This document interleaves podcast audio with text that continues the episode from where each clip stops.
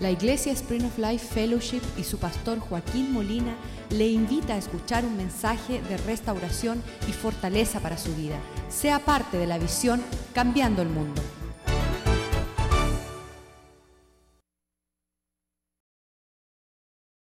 sea de refrigerio a nuestras vidas. Que el Señor, en lo que nosotros somos instruidos, estamos evitando la destrucción, ser destruidos. Que tú prospere tu palabra en el corazón de tu pueblo, que ellos no solamente sean oidores de tu palabra, sino hacedores, que la pongan por obra, Señor.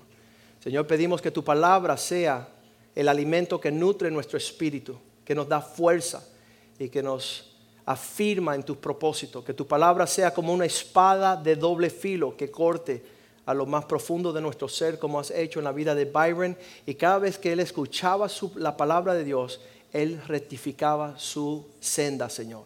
Que no seamos, Señor, cobardes, que no tengamos falta de hombría, sino que podamos hacer todo que tú nos instruyes para poder lograr tus propósitos en esta tierra, Señor y que todas las mentiras de Satanás sean deslumbradas por una luz poderosa de tu verdad y de tu palabra. Prospera tu palabra en la vida de tu pueblo para que ellos sean una señal y un prodigio en esta generación de personas que están bien desviadas y bien destruidas. Te lo pedimos en el nombre de Jesús. Amén y amén. Um, tercera de Juan, versículo, en ese solamente hay... Uh, Uh, un capítulo, así que tercera de Juan 3.2, la palabra de Dios nos dice cuál es el corazón y el deseo de Dios para nuestras vidas. Debemos estar uh, atentos a que Dios quiere, como dice allí en tercera de Juan, versículo 2, donde dice que tú, que tú prospere y estés en buena salud Ah, tal y como Dios desea. Amado, yo deseo que tú seas prosperado en todas las cosas. Dígalo conmigo, todas las cosas. Y que tengas salud, así como prospera tu alma.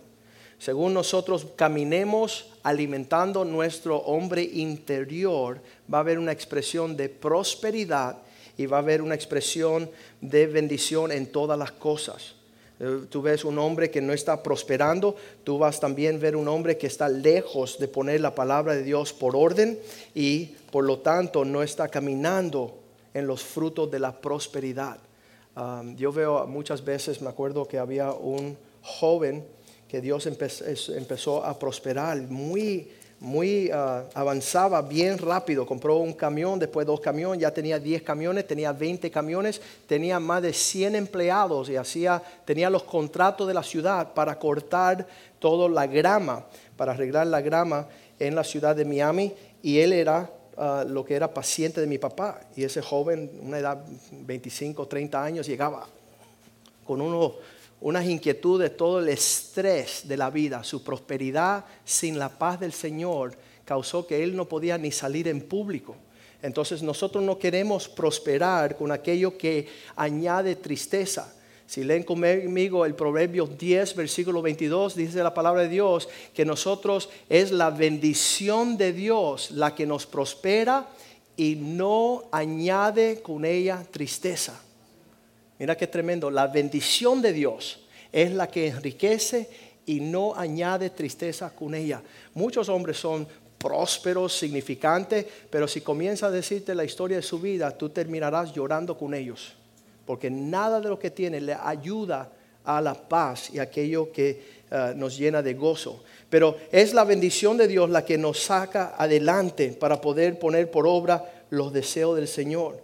Por eso decía la palabra de Dios Um, en, Salmo 1, versículo 3, decía que este hombre sabio que anda según la meditación de la palabra de Dios será como un árbol plantado junto a la corriente de aguas que da fruto en su tiempo, su hoja no cae y todo, diga conmigo todo, todo lo que hace prosperará. La palabra prosperidad es una palabra que se basa en una palabra hebrea que se llama shalom. Esa prosperidad de shalom significa paz. Y un hombre no es próspero si no tiene paz. No importa lo que tenga, no, importa lo que alcance, si no existe la paz en su vida, ese hombre no tiene prosperidad. Entonces sabemos que la semana pasada hablamos de la obediencia. La obediencia requiere que nosotros nos pongamos en orden y no llegamos a tener prosperidad hasta que nuestra vida esté en orden. Por eso cuando estamos hablando de obediencia, muchas personas se enojan. ¿Y qué quieren? Que le escuche.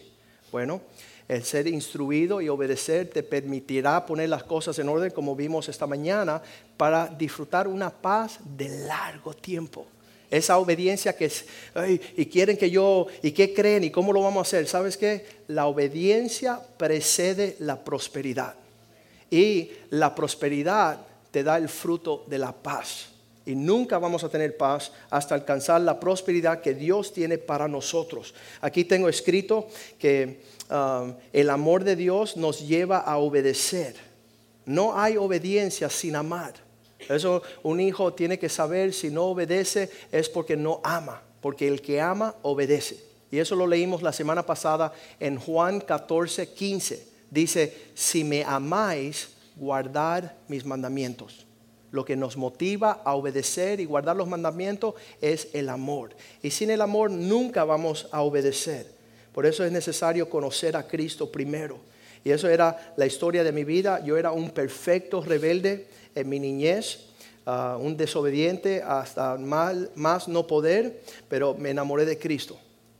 Me enamoré de Cristo. Vi lo que Él empezó a hacer en los abrazos, en la afinidad, en la cercanía que Él traía sobre mi vida. Y yo decía, a esto, dice que el que mucho ama, mucho perdona, mucho camina en esa dirección.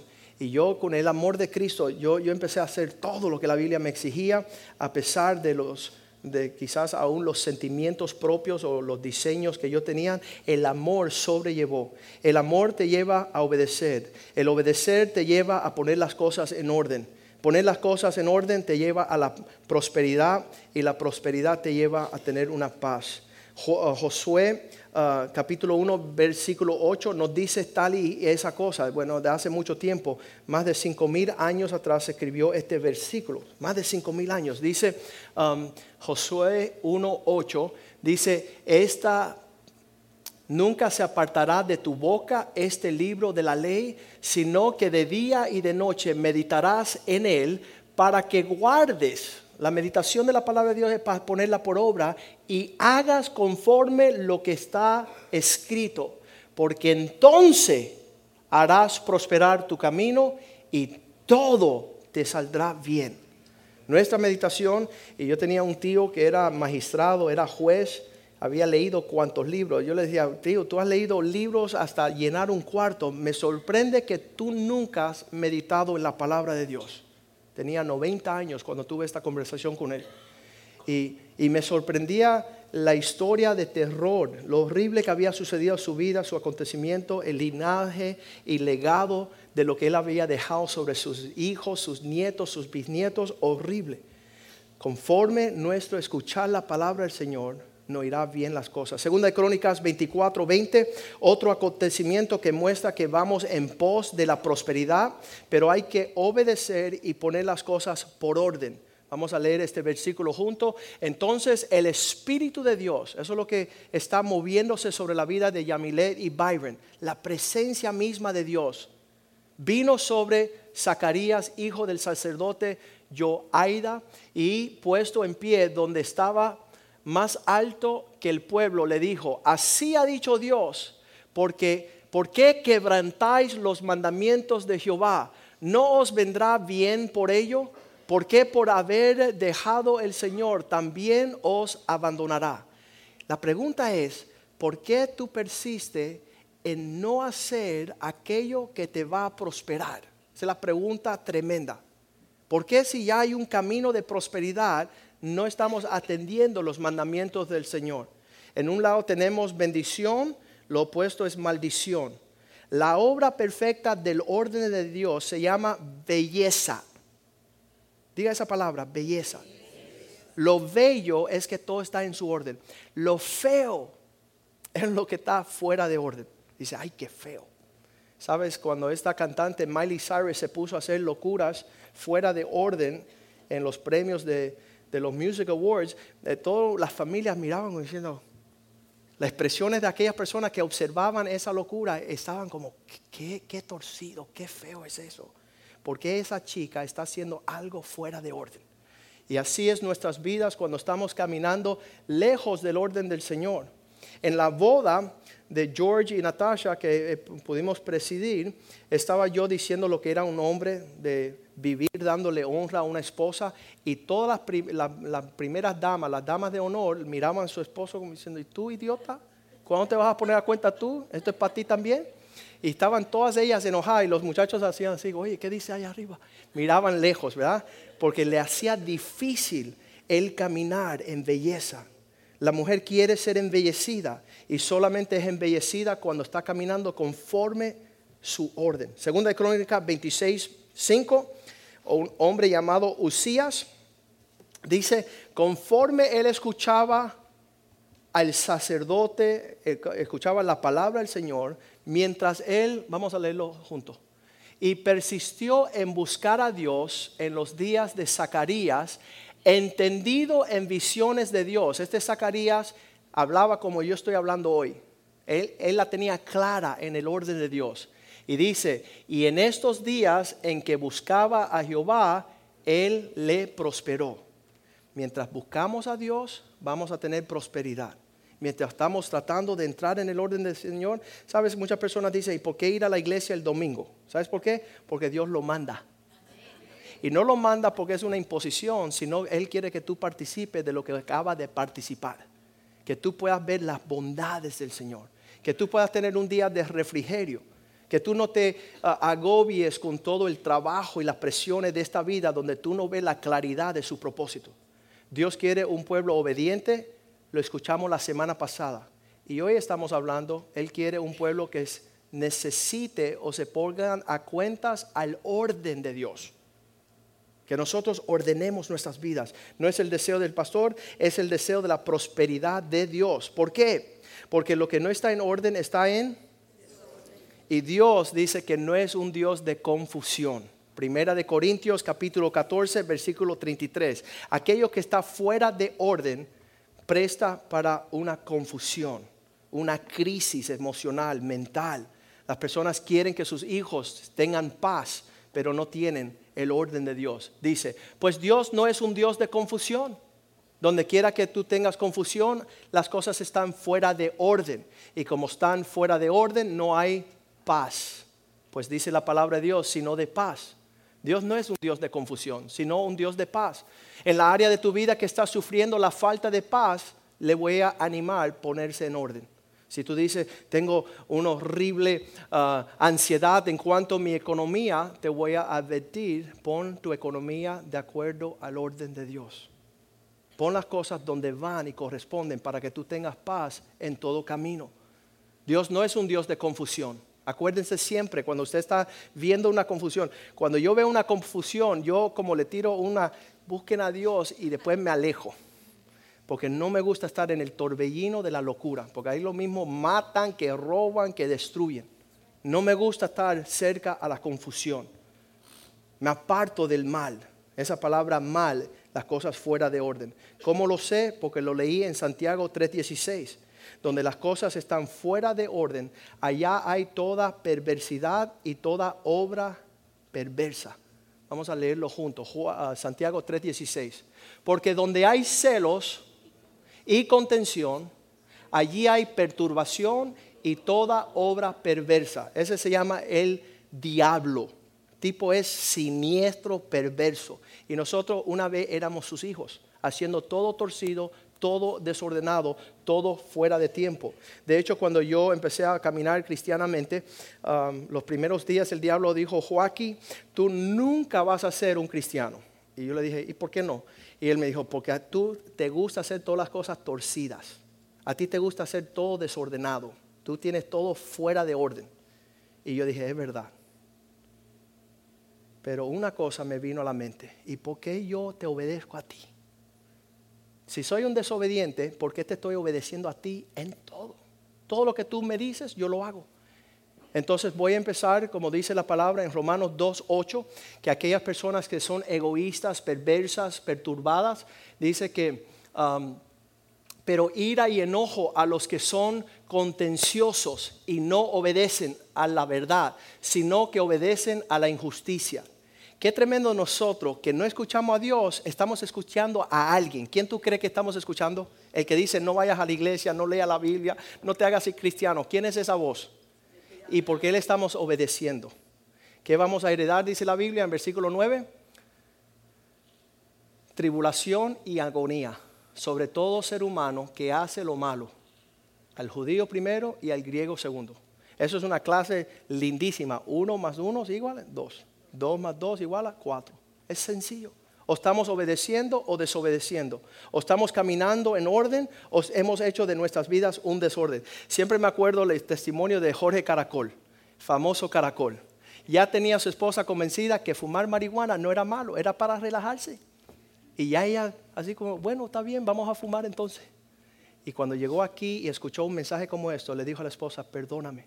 Y dice, ¿por qué? Porque no he sido hombre. Y te he enseñado las cosas mal hechas. Y quiero aprender a hacerlas bien hechas. Y hace dos años una transformación total de esta familia a un nivel agresivo.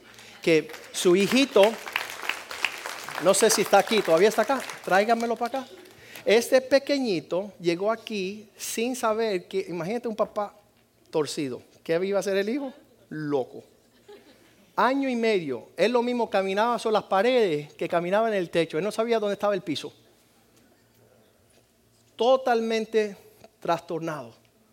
Y llega con dos años que han pasado. Ahorita tiene tres años y medio, cuatro años. Y este viene, hey, míralo ahí. Wow. Este hombre es algo eso no es un resorte que está instalado ahí ni nada de eso. God bless you, sir. El viernes de esta semana, reunión de jóvenes, donde imagínate, estamos enseñándolo a los jóvenes cómo andar rectamente, cómo andar con un testimonio, no ser payasos ni estar torcidos.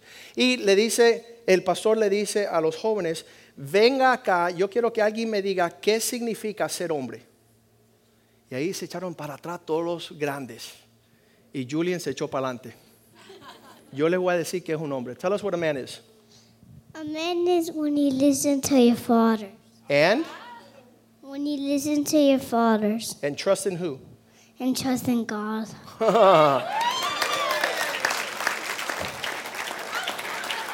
Él dice, quieren ser hombre, sean obedientes a su papá y confían en Dios.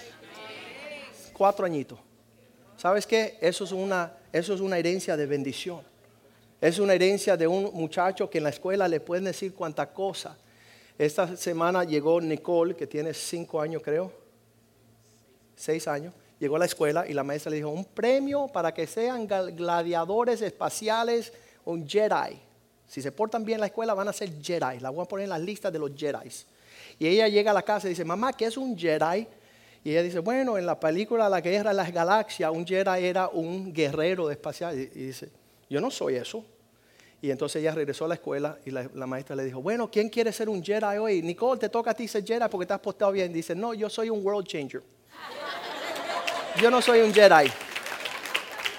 Yo soy una muchacha que la tengo bien alineada. A otra joven en nuestra iglesia, Gabriela, empezaron a enseñarle una escuela, en la escuela una canción y decían, Señor, manda fuego, Señor, manda fuego, Señor, llena nuestra iglesia de fuego. Y ella se horrorizaba y decía, no me gusta esa canción. Y dice, ¿por qué? Porque ¿en dónde iremos si la iglesia se quema?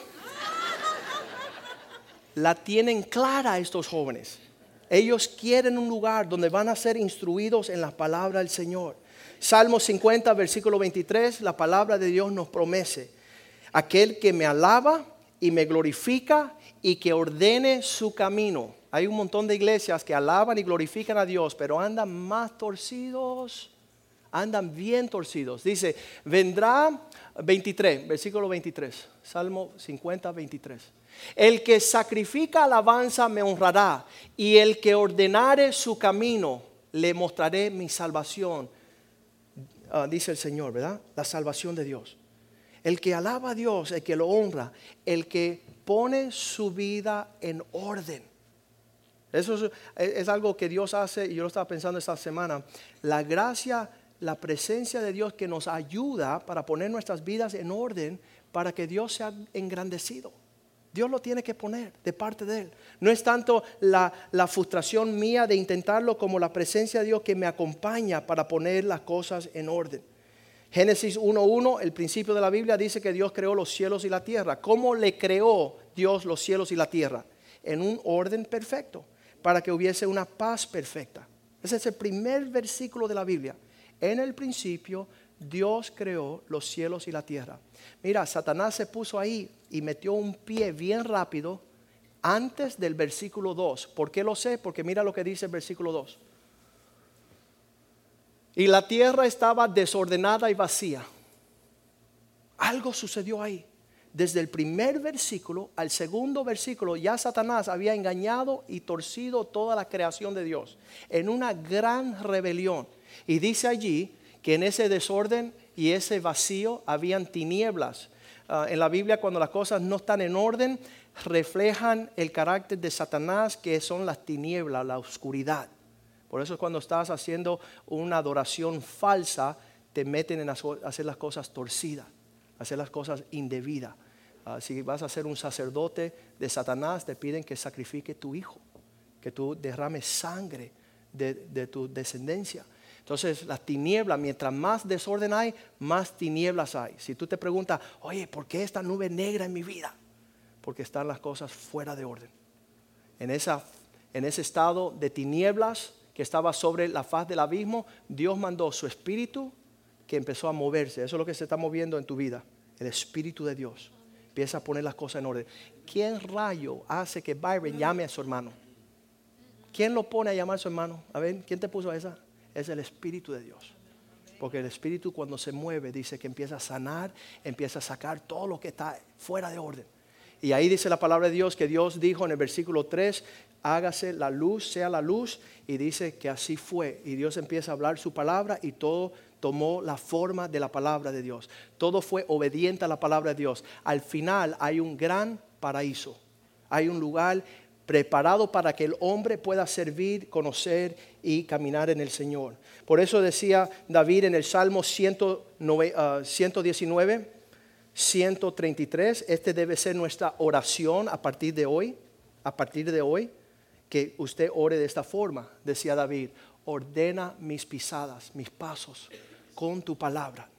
Que tu palabra sea lo que vaya poniendo todo. No estamos, no estamos ah, con una imposición religiosa. Oye, Alejandro, ¿por qué tú? Luis, tú, y, tú por qué saliste de ahí? Gerardo. La palabra de Dios, conforme sale, empieza a poner las cosas en orden. Ordena mis pasos con tu palabra y que ninguna iniquidad venga sobre mí para enseñorearse. ¿Qué es la iniquidad? Es que tú tengas otro espíritu. Un espíritu de iniquidad no te permite obedecer a Dios. Te hace hacer tu propia voluntad donde tú quieres ir, cuando tú quieres ir, donde tú quieres ir, con quién tú quieres ir, las veces que quieres ir. Eso se llama iniquidad. Tú estás haciendo tu propia cosa. Un padre se me acerca a mí y dice, ¿por qué mis hijos no me obedecen? Y le digo, ¿a quién tú obedeces? Porque si tus hijos no te ven obedecer, ellos no pueden aprender la obediencia. Pero si tú le dices a tus hijos, mira, la palabra de Dios dice eso, y papá está haciendo eso, ellos pueden seguir tu ejemplo y alcanzar la bendición para que no se enseñoree la iniquidad. Otro espíritu, un espíritu que te va a llevar a destrucción.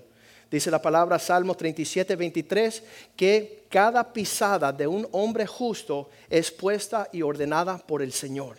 Ya Dios tiene todo. Y yo lo que quiero hacer, le voy a decir, hace 30 años, escuchando, poniendo por obra, y lo único que quiero hacer en esta vida, tengo mucho alcance, puedo hacer muchas cosas, pero solo quiero hacer la voluntad de Dios.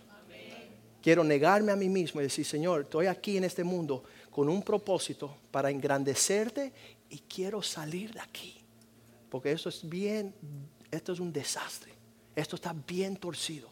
Es una pesadilla vivir en esta tierra fuera de la voluntad de Dios. Dice, por el Señor son ordenados los pasos del hombre y Él está pesando su camino. Él es el que aprueba nuestro caminar. Satanás va a querer que tú hagas como él y que te rebeles y que hagas muchas cosas que no son consistentes al propósito de Dios. Cuando le pedí al Señor, Señor, si llevamos al final esta cuestión de poner mi vida en orden, ¿qué significa Santiago 1.27? Atender a tu esposa y tus hijos. El mayor alcance del orden de Dios sobre la faz de la tierra es atender a tu esposa y tus hijos. ¿Cómo lo sé? Aquí está. La religión pura y sin mácula delante de Dios, el Padre, es cuidar de los huérfanos y las viudas en sus dificultades y guardarte sin mancha en el mundo. Yo le pregunté un, día al Señor, Señor, ¿quién es esa viuda? Y él me dijo, tu esposa cuando no la estás cuidando. Yo dije, ¿qué lío me metí? ¿Y quiénes son esos huérfanos? Tus hijos que no tienen un ejemplo de lo que es un hombre verdadero. Y yo dije, wow, estoy en lío. Como yo estaba como Byron, estoy en problemas. ¿Qué meta me ha puesto el Señor? Ser una bendición para mi esposa y una inspiración que mis hijos me respetan y quieren ser como yo. Esa es la religión verdadera. Entonces, ¿cuál es lo opuesto de vivir en ese orden? Malaquías 4:6, el último versículo del Viejo Testamento. Dice, si el corazón del padre no se alinea a los hijos y el corazón de los hijos no se alinea con el padre, habrá gran caos sobre la tierra la maldición vendrá bajo gran maldición. Haré volver el corazón de los padres hacia los hijos, diciéndole, hijos, miren el ejemplo de su papá. Mira cómo yo les sirvo y le honro a Dios. Eso es lo que mis hijos quieren saber. Papá, ¿cómo se hace esta vida? Mira de la forma que yo vivo, honrando a Dios que nos da todas las cosas. Entonces, mis hijos decir, papá, quiero seguir tu ejemplo. Un papá que le diga el ejemplo y unos hijos que digan, queremos el ejemplo. Queremos caminar en ese orden no sea que yo venga y destruya la tierra con gran caos, con gran maldición. La instrucción bíblica por todos lados comienza en un orden personal del hombre, pasa a su matrimonio, pasa a sus hijos y su familia. Son tres lugares que Dios quiere ordenar. Primero, arrepiéntete. Ponte a cuentas con Dios. Número dos, empieza a convivir con tu esposa tal y como la palabra lo dice. Y les felicito nuevamente. Super good. ¿Ok? Número tres, ser una bendición en su familia, a sus hijos. Número cuatro, el lugar de orden es la casa de Dios. Los verdaderos hombres están en la casa de Dios, honrando a ese Dios que le ha dado todas las cosas. Nos da todas las cosas para disfrutar, pero para servirle a Él con una fidelidad. Efesios 5, versículo 15, dice, miren que no caminen como necios, pero caminen como sabios si yo pongo las cosas de Dios en orden en mi vida, va a comenzar a ordenar mi familia. Le dice a la mujer, mujer, ponte en orden. ¿Cuál es el orden de la mujer? Efesios 5:22. la maldición más grande que hay sobre la faz de la tierra es estar casada con una necia. Ay, pastor, no lo diga así. Ok, con una idiota.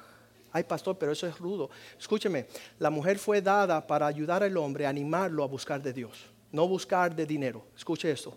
Las casadas estén sujetas a sus propios maridos como al Señor. Empiecen a honrar a sus esposos.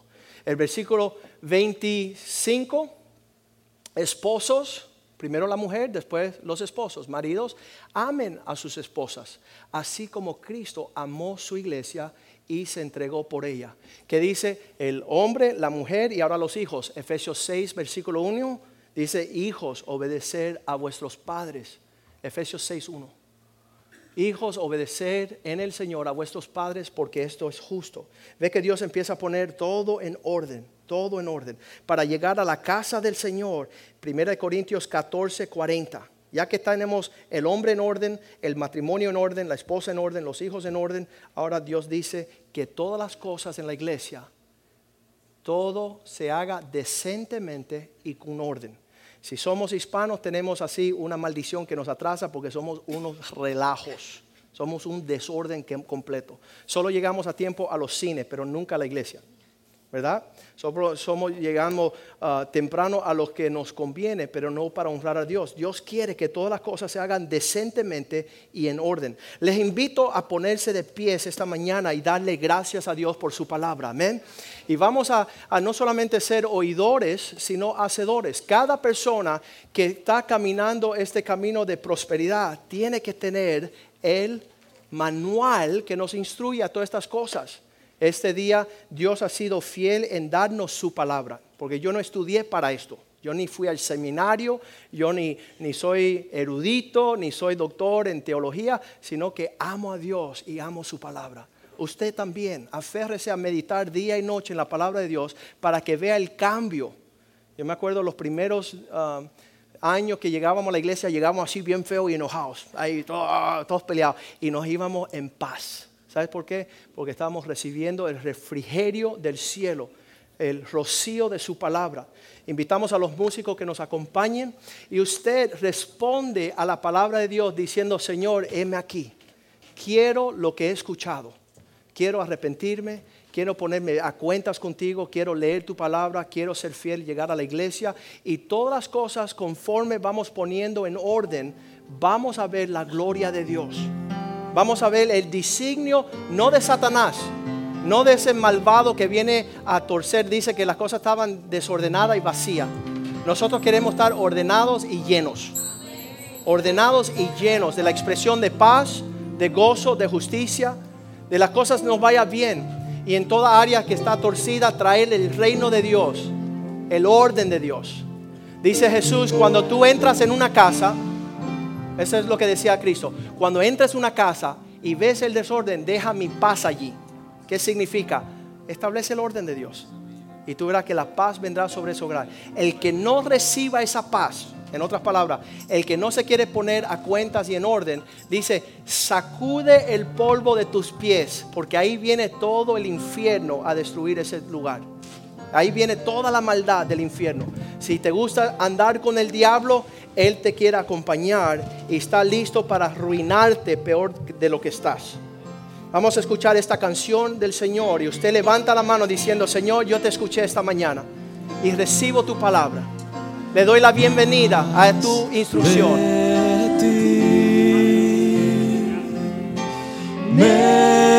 menos de mí.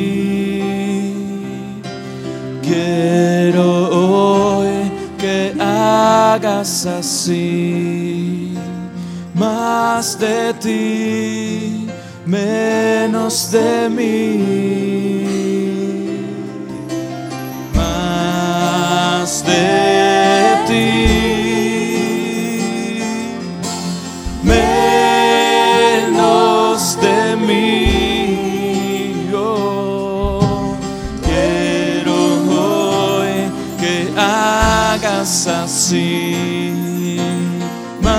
Más de ti, menos de mí.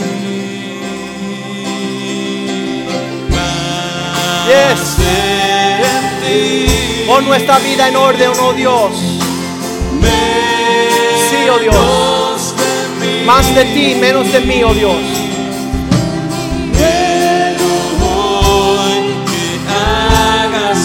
Oh, te Más alabamos. de ti. Te bendecimos. Aleluya. Aleluya. Más de ti.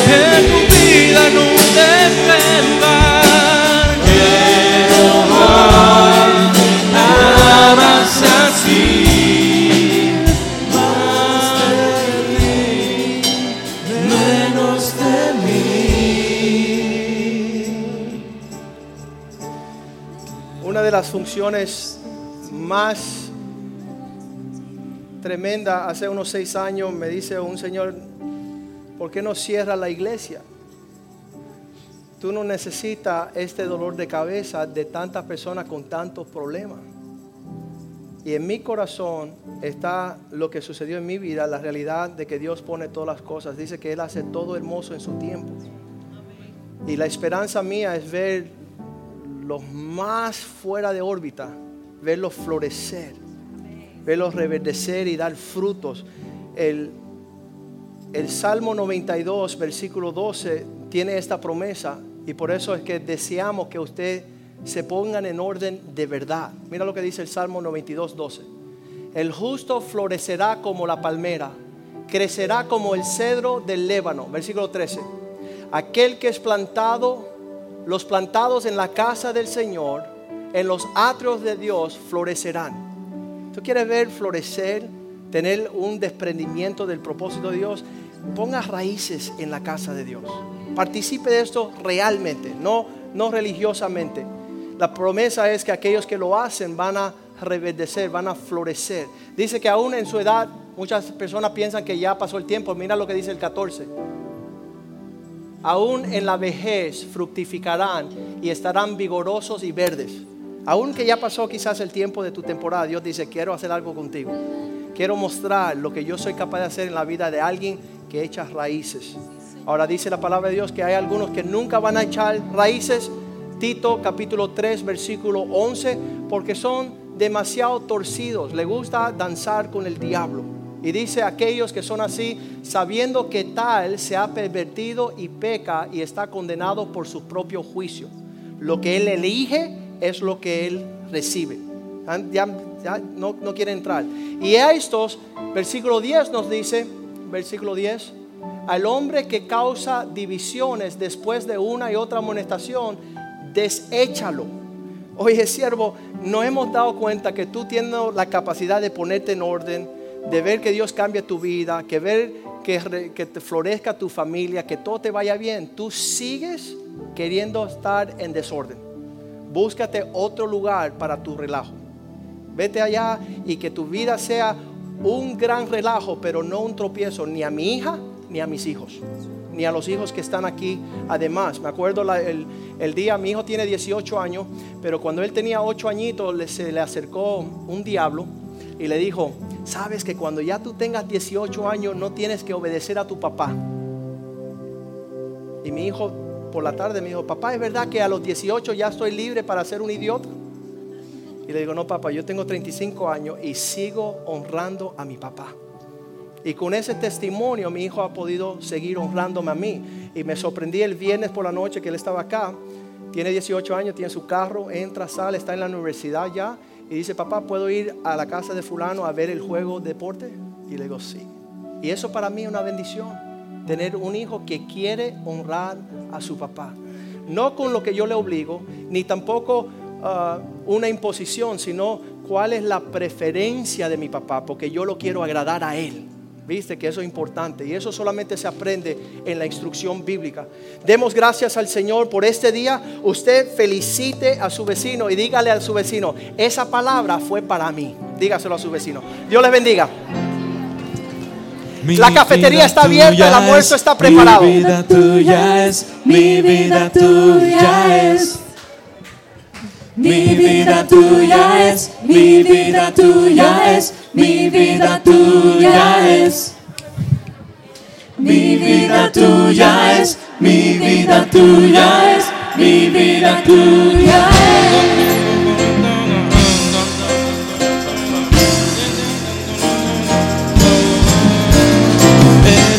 Dios y no hay otro único Dios, eres Señor. Tú nos das paz, vida y prosperidad,